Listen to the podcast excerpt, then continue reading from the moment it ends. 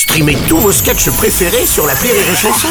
Des milliers de sketchs en streaming, sans limite, gratuitement, gratuitement sur les nombreuses radios digitales Rire et Chanson.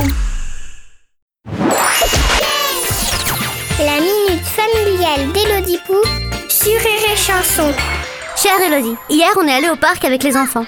Ce fameux endroit où les parents espèrent que les enfants vont courir et se fatiguer un peu, mais où ils passent leur temps à nous demander de les regarder. Tout ça pour nous montrer comme leurs nouvelles chaussures courent vite. Oui, super. À un moment, il y a un monsieur en surpoids qui est venu s'asseoir à côté de moi sur le banc. Oh, et là, ma fille est arrivée pour me demander de la regarder quand elle descendrait le toboggan. Elle a demandé en parlant bien fort pourquoi le monsieur il avait un bébé dans son ventre.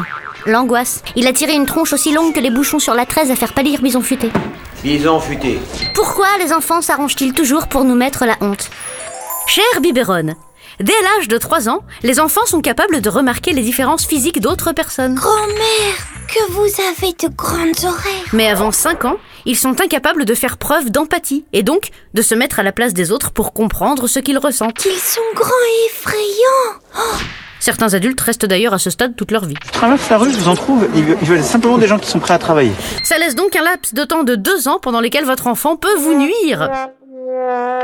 Votre rôle de parent, en plus de le regarder quand il court, et de le regarder quand il saute, et de le regarder quand il nage, c'est de lui apprendre que certaines choses ne se disent pas à voix haute. Pourquoi? Il devra attendre d'avoir droit aux réseaux sociaux pour déverser tout son trop plein de réflexions vaseuses sur le physique des gens.